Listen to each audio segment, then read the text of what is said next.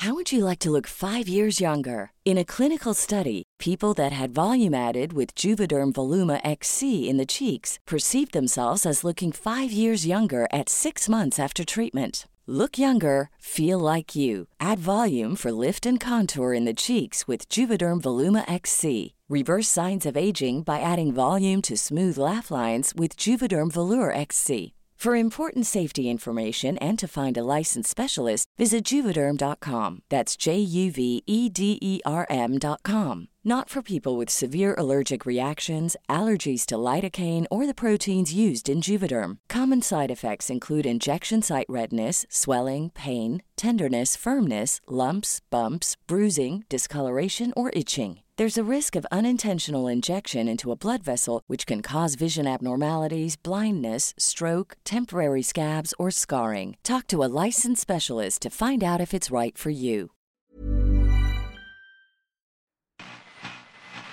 Hola, ¿qué tal? Muy buenas noches tengan todos ustedes. Bienvenidos al programa número 6 de historias de Ultratumba. En este programa tenemos una anécdota impresionante para todos ustedes.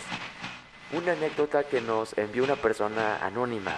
De hecho, no tenemos ni su nombre, pero les juramos que esta anécdota es totalmente real. Así que de una vez se las contaremos, ya que es un relato muy largo y no queremos que se nos aburra. Espero que tengan algo ahí en casita para disfrutar porque están escuchando relatos de Ultratumba.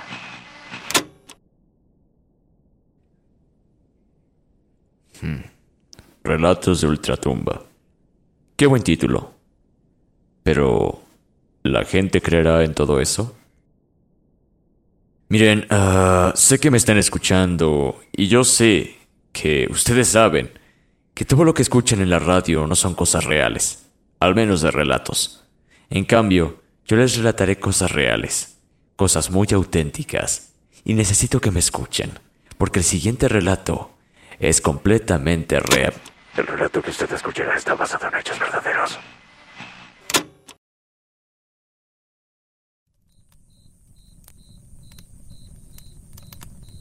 Eh, ¿Cuál es el peor momento para que te cuenten una historia de terror?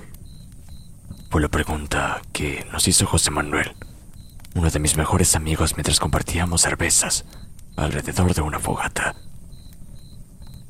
Era nuestra primera noche acampada en una zona boscosa del valle de la cuarta región, de donde era oriundo José Manuel, pero llevaba 10 años viviendo en la capital donde nos hicimos inseparables amigos. Al cumplir 18 años y gracias a una beca de estudios, decidió partir de este lugar buscando mejores oportunidades, que por cierto, acá eran escasas debido a la lejanía de su pueblo y por lo rural de la zona. Éramos un grupo inseparable de seis amigos de universidad y decidimos pasar un largo fin de semana, aprovechando un par de feriados que José Manuel visitaría a su familia en este hermoso valle donde siempre nos invitó. Él no era fanático del terror como el resto, por ello se dedicó a escuchar en silencio nuestras experiencias que trajimos a la fogata y parecía no asombrarse ni atemorizarse por nada. Al menos eso creíamos, pues guardaba una historia ligada a su familia y a su pueblo, una muy siniestra y espeluznante que por cierto ninguno de nosotros había oído antes. Pensé en su pregunta. Jamás había analizado cuál sería el peor momento para oír una historia de horror. Quizás este mismo, respondí. Es como lo lógico. Un oscuro y apartado bosque, una fogata y un montón de ruidos de origen desconocido a nuestro alrededor. Por ahí Juan mencionó una carretera. Luego de pinchar a un neumático y Francisco aportó con un cementerio, pero José Manuel intervino. Ah, no pregunté por un lugar, sino en qué momento o situación, dijo, sin despegar la vista de la fogata. Cruzamos miradas y nos encogimos de brazos algo inquietos por la seriedad con la que José Manuel se estaba tomando su pregunta. Algo, algo nos tenía que contar. ¿Han escuchado hablar del velorio del angelito? Preguntó.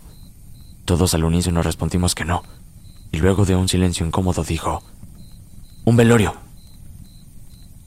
Ese es un horrible momento para escuchar una historia de terror. Más aún si lo que te cuentan guarda relación con el momento. Nadie intervino. Estábamos más bien expectantes de lo que iba a salir de su boca. Y creo todos en nuestras mentes pensábamos, ¿a quién rayos se le ocurriría contar una experiencia de terror en pleno velorio?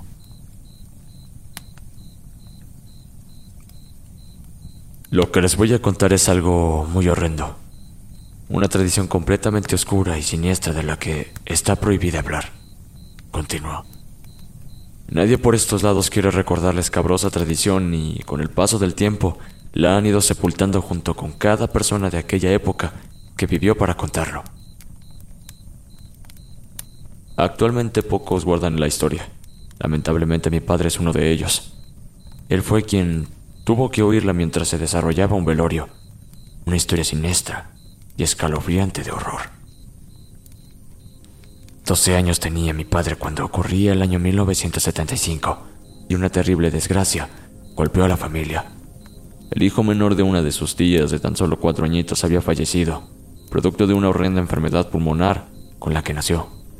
La familia era longeva, con decirles que su abuelo, el patriarca de la familia, estaba próximo a cumplir 100 años y su esposa, 95, razón por la cual mi padre nunca había estado en un velorio hasta ese momento no entendiendo mucho de las celebraciones post-mortem.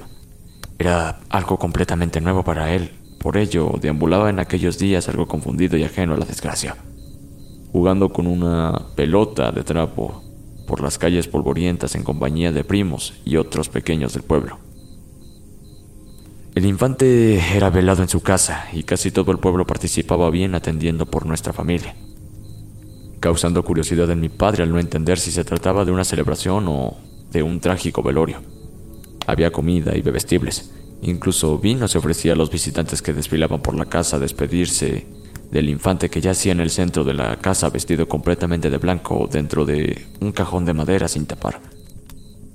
Solo una persona en todo el pueblo se excluía del velorio, sentado en una banca en el umbral de su casa, justo al frente donde ocurría el evento.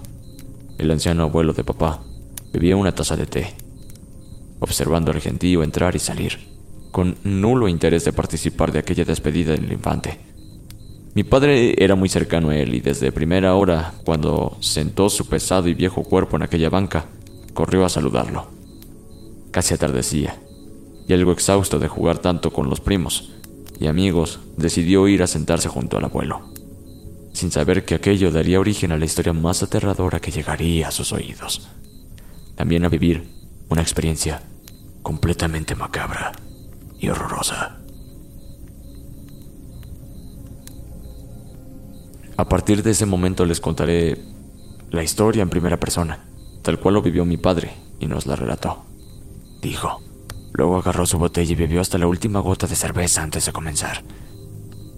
Tragué saliva pero tenía la garganta seca. Bebí un largo sorbo de cerveza y me acomodé cerca del fuego a escuchar el intrigante relato que nos traía José Manuel. Todos aguardábamos en silencio.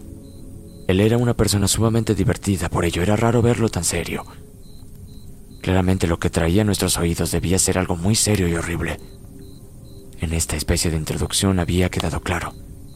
Pablo echó maderos a la hoguera. La noche avanzaba y con ello el frío. José Manuel comenzó su relato como si hubiese sido el mismo papá quien nos la contaba.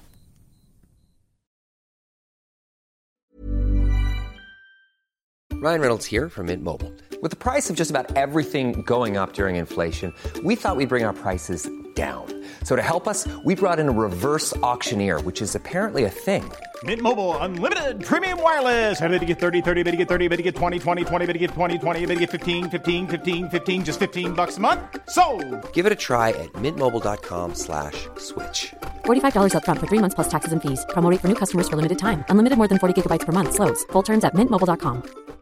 If you're looking for plump lips that last, you need to know about Juvederm lip fillers. With Juvederm Volbella XC and Juvederm Ultra XC, your lip look, whether it's subtle or bold, can last up to one full year with optimal treatment and no additional maintenance. Find a licensed specialist and see if it's right for you at juvederm.com today. That's J U V E D E R M.com. Add fullness to lips in adults over 21 with Juvederm Volbella XC or Juvederm Ultra XC. Do not use if you have severe allergies or a history of severe allergic reactions, or if you're allergic to lidocaine or the proteins used in Juvederm. Tell your doctor if you have a history of scarring or taking medicines that decrease the body's immune response or that can prolong bleeding. Common side effects include injection site redness, swelling, pain, tenderness, firmness, lumps, bumps, bruising, discoloration, or itching. As with all fillers, there's a rare risk of unintentional injection into a blood vessel, which can cause vision abnormalities, blindness, stroke, temporary scabs, or scarring. For full important safety information, visit juvederm.com.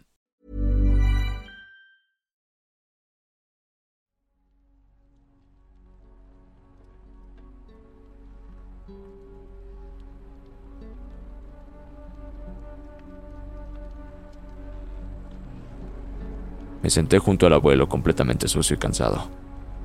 Me observó un momento y con sus arrugadas manos me zamarrió la cabeza llena de tierra, brindándome una afable sonrisa. ¿Por qué no estás en el velorio, abuelo? Le pregunté curioso. Había estado todo el día sentado y solo entró a comer cuando la abuela le sirvió el almuerzo. Me observó unos segundos con rostro serio y luego volvió la mirada hacia el frente, hacia la casa donde velaban al pequeño, la que había estado vigilando desde el umbral. ¿De verdad quieres saberlo? Me devolvió la pregunta, a lo cual asentí con la cabeza. Si bien a su edad estaba más cuerdo que nunca, lo que me contaría rayaba en la locura, al menos para mí. Jamás entendí los movimientos de llenarle la cabeza a un muchacho de 12 años con una historia completamente delirante y macabra. Miró a sus espaldas para asegurarse que no estuviese la abuela cerca. Luego llevó su índice a la boca, dándome a entender el hermetismo con que debía tratar lo que me contaría. Ellos vendrán por la noche, prosiguió. No solo esta, sino todas las noches, mientras no sepulten a aquella criatura. Vendrán a buscar su alma para evitar que lo exhiban como un objeto o trofeo. En este lugar le hacían cosas malas a los niños cuando morían. Aquí se esconde una oscura tradición que si bien hace ya un siglo dejó de realizarse, ellos, ellos no lo saben. Por eso cada vez que fallece un infante vienen por su alma. La muerte y el dolor los llama. Deambulan por el pueblo espantando a la gente y arrebatándole el alma del fallecido a los vivos. En ocasiones incluso intentan llevarse el cadáver. Ellos, ¿quién es abuelo? ¿A quién te refieres? Pregunté completamente asustado. Los niños sin ojos. Todos y cada uno de ellos que han muerto en este polvoriento pueblo. Respondió.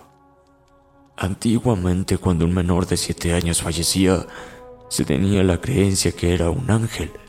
Quería que iría directamente al cielo, instaurando la aberrante tradición de celebrar su muerte mediante fiestas casi paganas para el pueblo, en donde exhibían el cadáver del pequeño encima de una mesa o en un altar, eh, vistiéndolo completamente de blanco, llenándolo completamente de adornos e incluso acomodándolos erguidos como si estuviesen vivos para tétricas sesiones de fotografías post-mortem. También los paseaban por las calles. La tradición denominada el velorio del angelito prohibía a su familia llorar su muerte ya que podía interferir en su ida al cielo. Era tan macabro. Aquello que de ser requerido por padrinos o familiares cercanos, los cadáveres eran trasladados a otros hogares donde permanecían días y semanas como herejía por la iglesia. Había incluso familias acomodadas que pagaban a los padres enormes sumas de dinero por arrendar a los angelitos para tenerlos un día en sus hogares con motivo de celebraciones. Luego de semanas eran enterrados con una extrema putrefacción, debiendo incluso desconyuntar sus huesos en ocasiones para poder meter sus pequeños cuerpos en el ataúd. Comida y alcohol en exceso había en estas celebraciones. A causa de las borracheras, eh, muchas veces olvidaban a los angelitos, causando horrendos incendios al voltear o descuidar las veladoras, donde los cuerpos de infantes prácticamente encontraban una segunda muerte. Así fue como una horrible epidemia de sarampión que asoltó el pueblo. Hubo un velorio que duró varias semanas despidiendo a media docena de angelitos que perecieron a causa de la peste. El masivo velorio se realizó en un local y el gentío completamente emborrachado a causa del exceso del vino provocó la quinta noche de un grotesco incendio, calcinando los cuerpos pútridos de los pequeños angelitos. Algunos juraron oír llantos y gritos horribles fantasmales que provenían de los pequeños mientras ardía el lugar. Después de aquel horrendo episodio, muchos pobladores comenzaron a reportar apariciones espectrales de los angelitos, causando histeria colectiva y arrepentimiento a este tipo de prácticas. Hubo quienes aseguraban que los angelitos ya no eran tal, que se habían convertido en niños malignos cargados de odio y dolor buscando vengarse de sus segundas muertes. Todo cambió desde aquel momento. Cuando fallecían menores culpaban a los angelitos. Los entierros comenzaron a realizarse de inmediato, sin ser velados, sin siquiera un responso. De lo contrario, ellos vendrían por la noche a reclamar el alma del pequeño fallecido, asegurándose que nunca más se ha utilizado en aquellas horribles prácticas. El abuelo hizo una pausa, se quitó sus lentes y restregó sus cansados ojos. Algo de tristeza y melancolía lo embargaron. Luego, prosiguió su relato. Recuerdo cuando una madre recorrió con horror el pueblo durante dos días buscando el cadáver de su pequeño hijo que velaba en casa. No alcanzó a vivir un año cuando la muerte vino por él. La mujer despertó la mañana siguiente de su fallecimiento y simplemente el pequeño ya no estaba en su ataúd. Algunos dicen que alguien o su propio padre robó el cadáver para enterrarlo rápidamente, evitando con ello la maldición y las apariciones fantasmales. Sin embargo, la mayoría piensa que fueron ellos, los niños quemados sin ojos, los responsables que aquella triste y desolada noche caminaron entre nosotros dejando una estela pútrida de carne quemada que duró hasta el amanecer. Hoy en día la mortandad infantil es escasa, pero aún así, cuando muere un infante, los que sabemos de aquellos tiempos y prácticas horrorosas evitamos participar de velorios y funerales. No entraré a esa casa por nada. Solo espero que le den sagrada sepultura a la bebredad. Esta noche vendrán por él, así que te recomiendo que te encierres en tu cuarto y no salgas para nada. Aún así escuches cosas o veas otras que tal vez a tu corta edad no comprendas. Te lo advierto, chico. A esas alturas estaba aterrado. Y si bien mi casa estaba al frente y continua a donde se realizaba el velorio, la distancia parecía toda una travesía a esas horas cuando el sol se había escondido dando paso a la penumbra crepuscular. Atravesé rápidamente directo a mi cuarto, aterrado. Mis padres seguían en el velorio y parecían haberse olvidado de mí, pero luego de aquel escalofriante relato del abuelo, no me iría a meter por nada del mundo al velorio. Fui a la cocina por un vaso de leche y pan. Regresé al cuarto y recogí mis historietas que papá me traía cuando iba a la ciudad, intentando olvidar un poco toda esta macabra historia.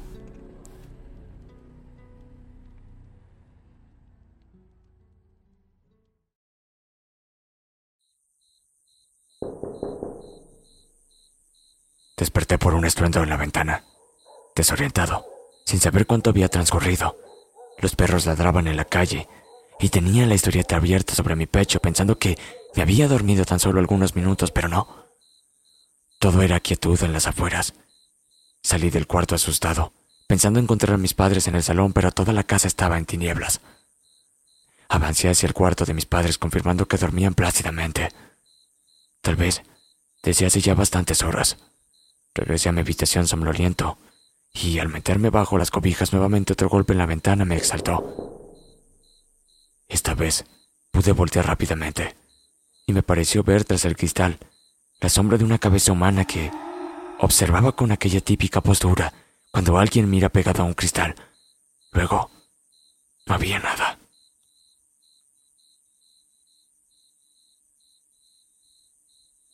No pude gritar del espanto. El corazón se me aceleró, pero pensé que tal vez era mi infantil imaginación sugestionada por la historia del abuelo.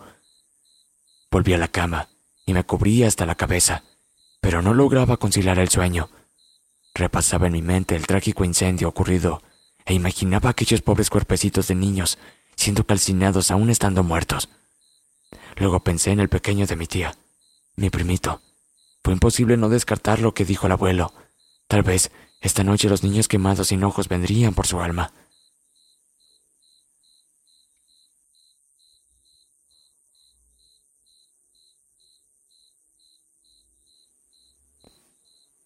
Niño, despierta. Fue la voz que resonó en mi cabeza. ¿Estaba soñando? Pensé que sí. En un principio, pero al acomodarme entre las cobijas, la pequeña voz susurrante volvió a emerger desde la oscuridad. Niño, ¡Cógemos la pelota. Exaltado me senté en la cama, presa de un horror incuantificable, dirigiendo mi atención hacia la ventana. Acomodé mis ojos a la negrura y allí estaba nuevamente aquella silueta, observándome. Era una pequeña cabeza, claramente la de un niño. Estuve a punto de orinarme del pavor, pero descubrí que no fue de ahí de donde provenía la susurrante voz.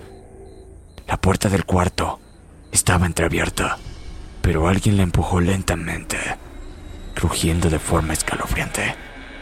Giré mi cabeza y la silueta de un niño yacía parada bajo la puerta, con una pelota en sus manos. Era más negra que la oscuridad misma, por ello la distinguí. Luego vino un repugnante hedor a carne descompuesta que inundó la habitación. Con mi mano rápidamente alcancé la luz del buró, y aquella sombra se esfumó en el aire como humo negro y maloliente, dejando el cuarto inundado de pestilencia, carne quemada. Lo más escalofriante fue que aquella pelota cayó al suelo botando. Luego rodó hasta un costado de mi cama. Era... era mi pelota. Estaba en shock. Mi mente intentaba procesar la aparición.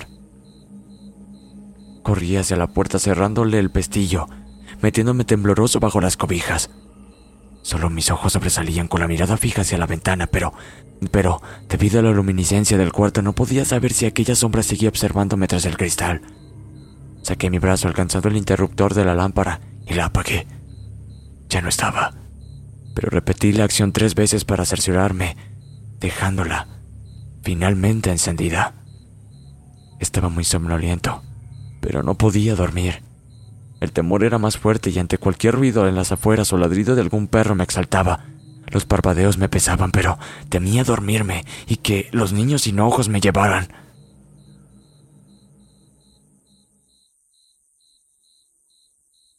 Niño. Jugamos. Dios santo.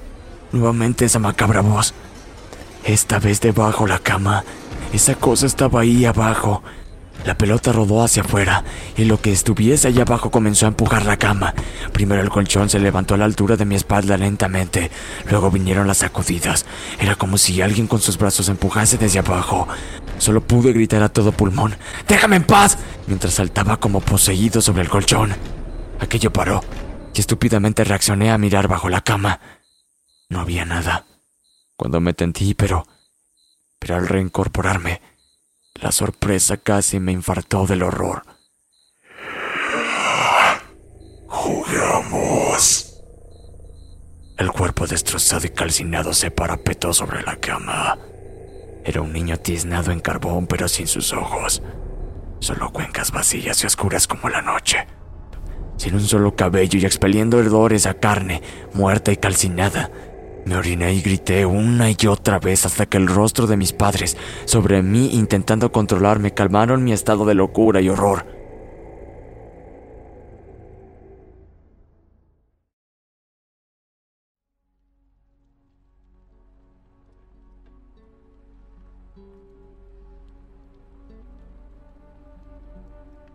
Les conté lo que vi, también lo que el abuelo me relató.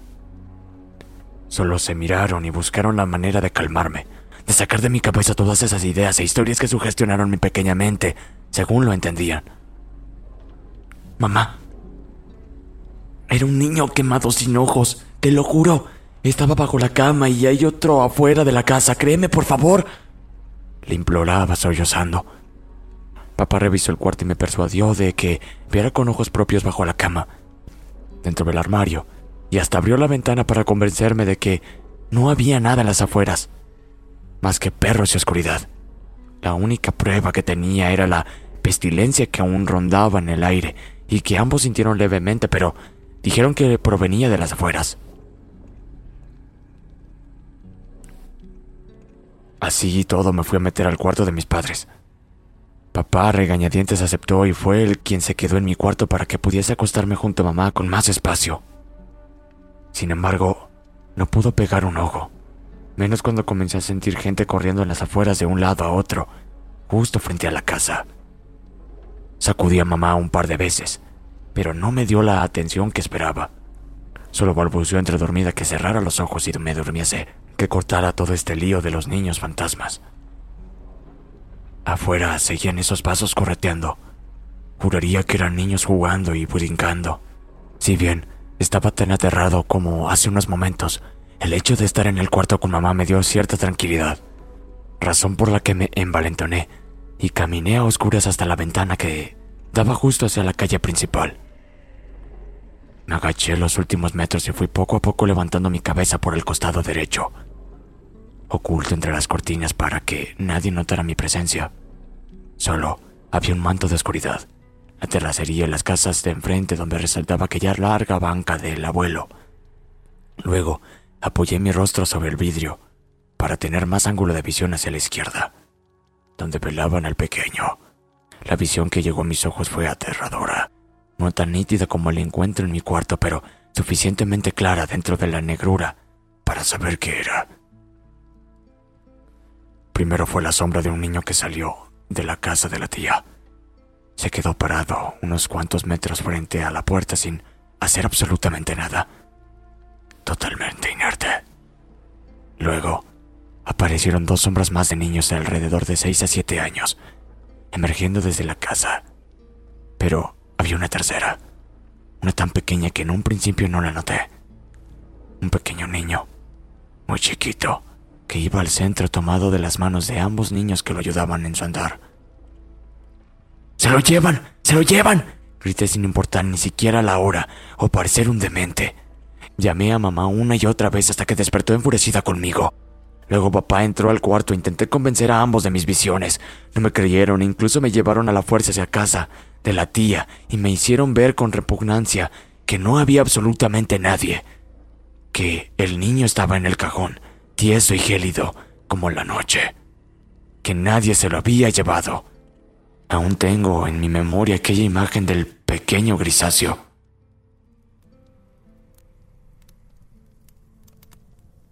Ahí José Manuel concluyó el relato, tal cual su padre se lo contó.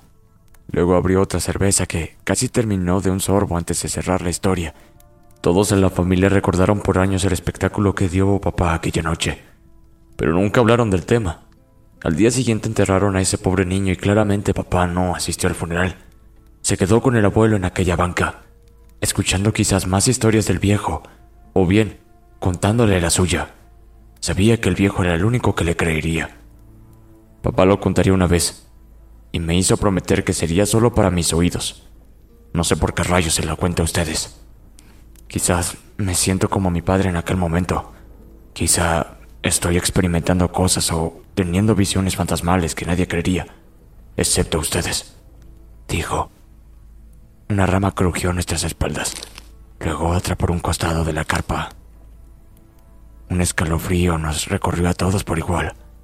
Tal vez no estamos tan solos en este bosque.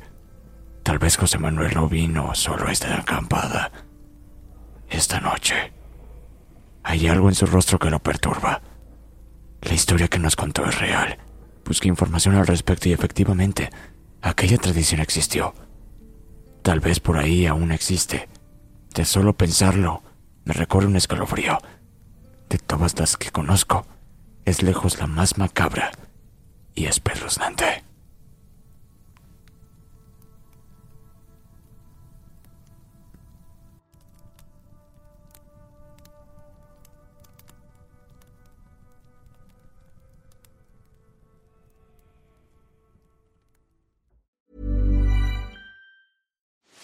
Are you ready to enhance your future in tech? Then it's time to make your move to the UK, the nation that has more tech unicorns than France, Germany, and Sweden combined. The nation that was third in the world to have a $1 trillion tech sector valuation. The nation where great talent comes together. Visit gov.uk forward slash great talent to see how you can work, live, and move to the UK. If you're looking for plump lips that last, you need to know about Juvederm lip fillers. With Juvederm Volbella XC and Juvederm Ultra XC, your lip look, whether it's subtle or bold, can last up to one full year with optimal treatment and no additional maintenance. Find a licensed specialist and see if it's right for you at juvederm.com today. That's J U V E D E R M.com. Add fullness to lips in adults over 21 with Juvederm Volbella XC or Juvederm Ultra XC. Do not use if you have severe allergies or a history of severe allergic reactions, or if you're allergic to lidocaine or the proteins used in Juvederm. Tell your doctor if you have a history of scarring or taking medicines that decrease the body's immune response or that can prolong bleeding. Common side effects include injection site redness, swelling, pain, tenderness, firmness, lumps, bumps, bruising, discoloration, or itching. As with all fillers, there's a rare risk of unintentional injection into a blood vessel, which can cause vision abnormalities, blindness, stroke, temporary scabs, or scarring. For full important safety information, visit juvederm.com.